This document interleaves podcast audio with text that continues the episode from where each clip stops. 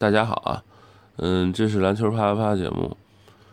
嗯，前一段时间呢，我看了虎扑上论坛上连载的一个小说，一个小说吧，算是叫《蓝史通鉴》，作者呢是比尔·西蒙斯，我挺喜欢他这本书的。嗯，也十分感谢这个译者吧，翻译的人员把这本书翻译出来。嗯，感谢大家。然后我想把这个书呢，在我这个小节目里呢念出来，然后不做盈利。如果说，嗯，该书的译者或作者对这个事情有什么意见的话，嗯，可以联系我啊，谢谢。嗯，现在开始，《蓝史通鉴》，作者比尔·西蒙斯。翻译虎扑翻译团。一九七三年夏天，水门事件被抽丝剥茧了，而我爹呢，则在花钱买一个新摩托，还是买一个，还是买一季凯尔特人球票之间呢，举棋不定。美国国内税局刚给了他一个挺高的一笔退税，我爹记得是两百，我妈记得是六百。不过有一件事儿，他们达成一致。我妈威胁说，要是我爹买摩托，我就跟他离婚。我们当时在麻省的一个小镇子租住了一个便宜公寓，离波尔顿只有二十五分钟的路程。我爹当时一边在读法学院，一边在女子的寄宿学校教书，晚上呢还要去酒吧打工。当然，退税肯定要拿来付账单。但平生第一次，我爹想给他自己买点什么，他想要摩托，但我妈否决了这个主意。于是呢，他就给凯尔特人队打了个电话，发现每场比赛就只要花四块钱就能买到客队板凳席后面的位子了。现在呢，少于一百五，你就不可能买到四场按次付费的全赛电视直播，或者一个新的 iPod。但当时四块钱，保证你能在波士顿花园客队板凳席五排之后买到一个座位，近的能看到贾巴尔脑袋上的秃斑。当晚，我爹毅然决然告诉了我娘他买了机票的事儿。我估计他俩对话是这么进行的：我爹说：“宝贝儿啊，好消息啊，我买了凯尔特人机票了。”这样一年呢，我自己呢要在花园球场呢消磨三十五个晚上，还不算季后赛，所以那三十五晚上呢，你单独给咱儿子在家，我们可没那么多钱啊，咱没那么多钱看孩子啊，雇人。另外呢，我把这退税钱呢我都花了。你说的是真的吗？嗯，我估摸着我也能带儿子去看几场球，抱他坐我腿上就行了。你说呢？我说我们结婚结的太早了。要是我妈确实这么说了，她就说对了。我父母五年后离婚，回想起来，这个摩托车事件可能加速了他们的分手。但这件事儿也是我回忆中关于波士顿花园最早的童年记忆。要是我妈同意了买摩托，可能我爹骑车时会摔倒，也很可能摔成白痴，也可能我们就错过了凯尔特人的五个冠军赛季。可能我就不会这么关注篮球，可能你现在就不至于为这傻书上花三十块钱而大骂自己是傻逼。事无定式啊。而当年我爹还只是一个菜鸟球迷，他们因为红衣主教奥尔巴赫的凯尔特人队和霍尔兹曼的尼克斯队打的团队篮球而爱上这项运动。他们看着周日的张伯伦和拉塞尔的巨型恐龙之战长大，他们痴迷于 UCLA 的连冠纪录。和手枪马拉维奇在 RSU 的神迹。UCLA 呢是在六四年至七五年十夺 NCAA 冠军，六七年至七三年连夺七冠。马拉维奇呢更牛逼，大学参赛三年八十三场比赛，得到不可思议的三千六百六十七分，场均四十二四十四点二分。提醒一句哦，当时比赛里没有三分线。继续说回来，我们恰在最佳时机买这球票。绿军在七二七三赛季豪取六十八胜，季后赛呢也打得很深入，虽然最后输了。输的原因是因为哈弗里切克呢，在一次单挡掩护的时候呢，伤了一个他的投篮肩，导致凯尔特人输给了尼克斯。虽然没能夺冠，还有跟超人气的波士顿棕熊队共用花园，绿军还是在父老乡亲中刻下了丰碑。不仅因为哈弗里切克，也因为年度常规赛 MVP 戴夫考恩斯。这货是个热情洋溢的红毛，擅长跟球迷较劲。这种脚法，拉塞尔一辈子也干不来。可是绿军为什么就能在父老乡亲中刻下丰碑呢？之前拉塞尔八连冠的时候，还得卖力拉观众进场看球啊。现在这个在波尔顿这个声名狼藉的种族主义之城，就兴旺发达起来了。这到底是为什么？因为他最好的球员是白人，还是因为像我爹这类的菜鸟球迷大量增加，还是只是因为考恩斯比莫瑟高山拉塞尔更讨球迷喜欢？到底是为嘛？也许和以上原因统统有关。也许这座城会在非裔体育英雄五六十岁行将暮年的时候才接受他。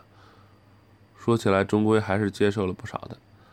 然而，如果是拉塞尔这般复杂的老顽固，却未有过先例。在记者眼中，他沉闷又无常；在球迷眼中，他生分且不友善。他对种族问题的执念令人惊异。他就自己的肤色和处境奋力抗争。拉塞尔在意的唯有优秀的队友和骄傲的黑人两重身份。他从不认为自己属于娱乐圈，更别提什么篮球运动的代表人物了。换句话说，是他拒绝了扮演后两种角色。他只是想打好篮球，赢得比赛，以一名球员和一个普通人的身份被尊重。还有就是远离是非纷扰，甚至于当阿尔巴赫让他在六六年。担任首个黑人职业体育教练的时候，他还是很淡然，就好像没有更好的人选一样。几年过后，球迷们查知他对非裔美国人地位的推动，这位体坛风云人物的作用，跟拳王阿里那是一样的。几年过后啊，我们才能完全体会到他的愤怒和困惑。就是当你作为一个伟大篮球运动员。尽享鲜花和掌声，又因为天生的黑皮肤屡遭嘲讽和歧视，这种痛苦。不同于拉塞尔，考恩斯就没那些有的没的。他的个性里，他的个性里没啥难理解的，没什么不好猜的。无论是飞身救球，还是快奔突袭，还是搏命前板，这个红毛大个把自己的才华榨取到极致，发挥到最高。他对裁判唠叨的时候，每每声震花园。他抢下篮板，时常伴随着口中念念有词和脚下的四处乱蹬。这个嘛，本来不会多大事儿，可那个年代大家可都是穿的是紧身短裤啊，所以我们都为他随时可能亮相呢。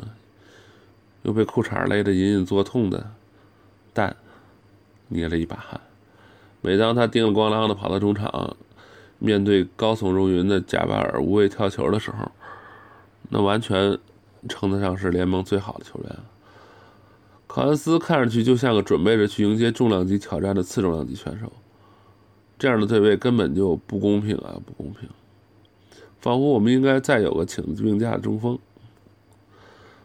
然后比赛开始，在我们记忆里面都算不上，都算不太上错位防守的一场比赛。考恩斯把贾巴尔引到远离篮筐的地方，然后干拔十八英尺跳投若干。就这样爆掉了雄鹿队最好投篮防守者兼篮板手。至于防守端，尽管比贾巴尔生生矮了八寸，他还是让对方的每次出手变得无比艰难。于是我们得一次又一次的围观两人诡异的你来我去。贾巴尔抢到低位惯常出手的地方，考恩斯已经目露凶光的把奶子贴上人家的背，还总是能神奇的让贾巴尔不能回身哪怕一寸。或许单就纸面而言，这俩人的对抗根本不值一提。但就像弗雷泽跟阿里一样，他们激活了对方的最好一面。考恩斯抓紧了和这项运动中最具统治力中锋抗争的机会。他的存在让贾巴尔无法为所欲为。七四年的总决赛是随着一份超出预期的成绩单而落幕的。七场鏖战之后，我凯笑到了最后。红毛神二十八分十四板，纷纷啊关键板板中。这两个人在总决赛第六场的时候都有闪光时刻。贾巴尔一个天钩，在第二个加时拯救密尔沃基于水火。考恩斯摆脱了大欧的防守，为了救球，在场上滑了有二十英尺。再没有视频剪辑能够更确切地定义一名球员了，除非包含了三百四十次文斯卡特像中枪一样倒下的场景。顺便一提，假如你以为贾巴尔是这本书里当中唯一被黑的人，但是你们还没有看到卡特的部分。终极考恩斯时刻。始于 Mike Newline，你可重重的带头撞人，你可不能对考恩斯这这种事儿。没人比他更重视这项运动的神圣性。他站在篮下就开始大声责难裁判，那人的无动于衷激怒了考恩斯。他又骂了几句，然后四下看了看，瞄准了正在前场运球的牛赖然后从背后四十五度角的位置袭击了他。他就像个橄榄球防守运动员那样放低肩膀猛撞过去，可怜的牛赖随之四仰八叉摔到中场附近的媒体席。现场直击的画面，啊，我碰巧在，实在是一段相当恐怖的记忆。就像打酱油却误闯了斗牛场，十英尺之外就是生气的公牛。最刺激的部分还没到啊！就在牛赖像被摔得粉碎的小猪存钱罐一样在地板上挣扎的时候，考恩斯转向。刚才那个没享受的裁判，大声喊：“现在他妈的就是个犯规了。”所以没错，考恩斯是白人，拉塞尔是黑人，而且假如考恩斯是个紫人的话，他一个人就值四块钱一张票了。哈弗里切克也是那样，就这帮子货让我老爹订了凯尔特人的机票，那叫一个义无反顾。备注一下啊，考恩斯也做一些奇怪的事情。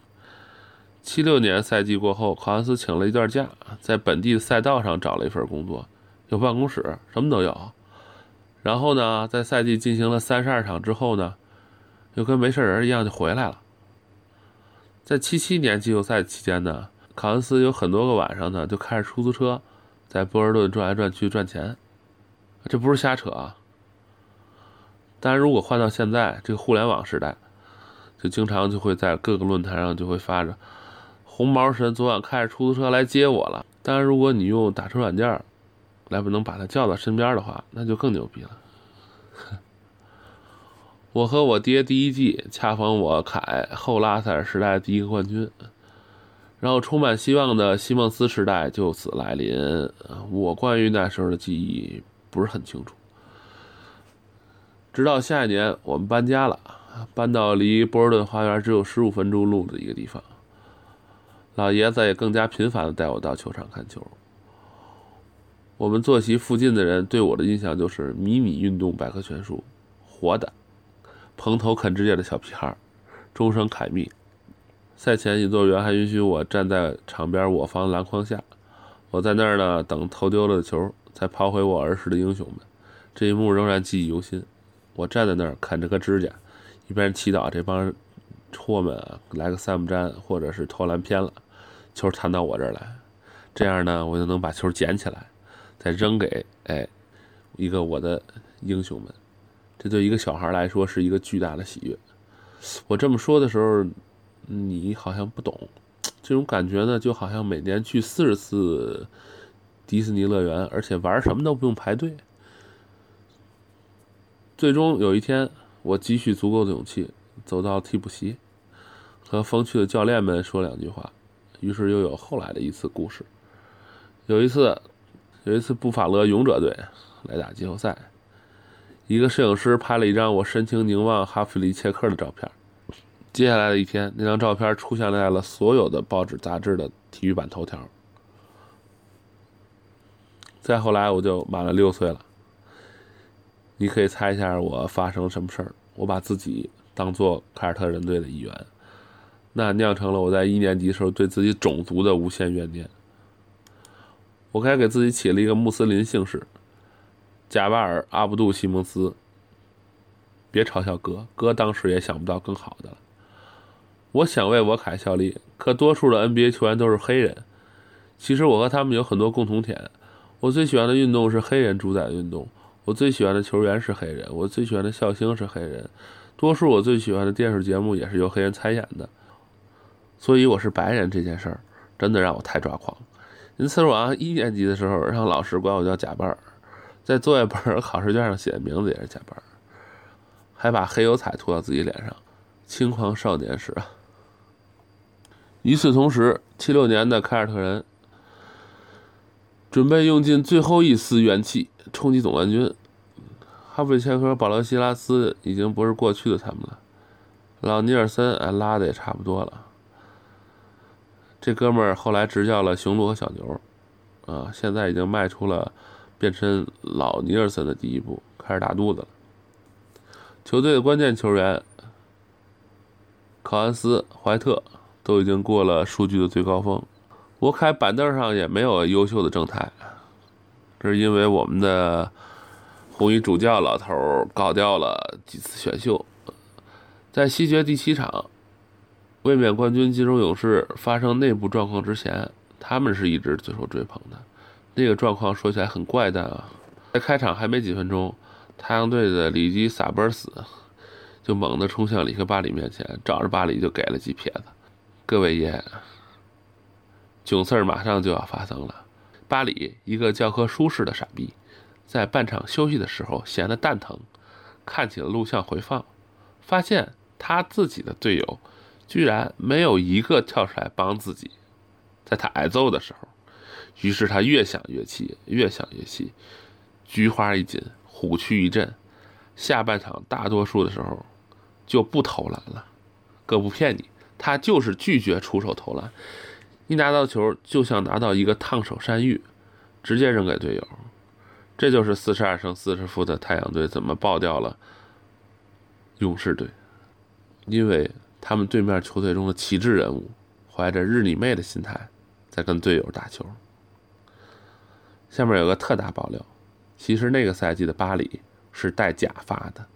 当时那个时候没网络，没多少人知道这个事儿，也没人去笑话他。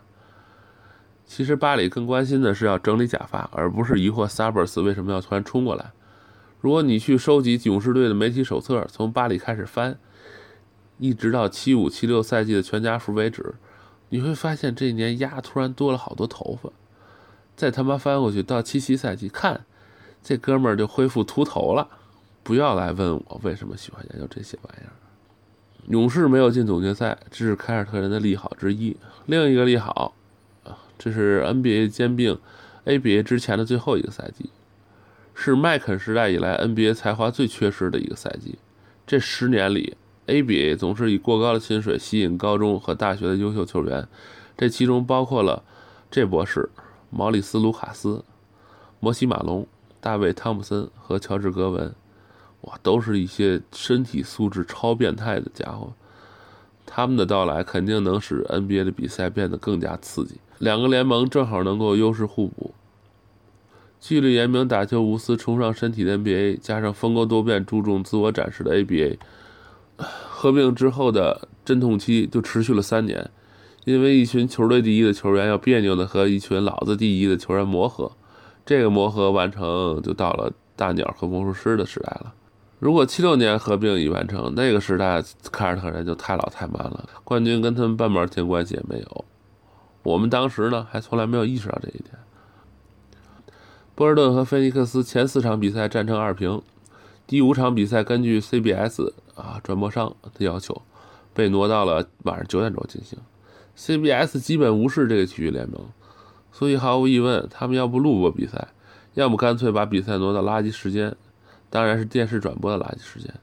你说你把总决赛推那么晚，在那个谁都买得起总决赛的总决赛门票的年代里，我凯的球迷是怎么反应的？哥来告诉你啊，接下来。大家看到的是历史上最吵闹、最疯狂、最烂醉如泥的一群球迷。开场前折腾了四个小时，然后又在比赛现场继续折腾三个小时。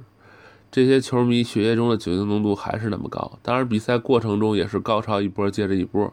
哥，再多告诉你一件事儿：哥当时在现场，从第四节大太阳大反扑，一直打盹儿，打过了前两个加时。打到伸了个懒腰，挡住两边六个人的视线。我在第二个加时还剩七秒钟结束的时候醒了，我凯落后一分，所有人站起来看最后一攻。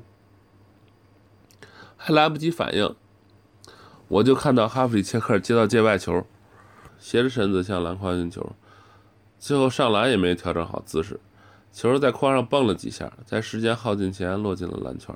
接下来就是震惊我幼小心灵的时刻了，几千个像吃了疯药一样的球迷冲进了球场。你知道吗？我们那块看台上有无数的球迷，像监狱暴乱一样蛙跳着冲了下去。只有一个傻逼在那儿发呆，那个人就是我。哥当时处于半睡半醒的朦胧状态。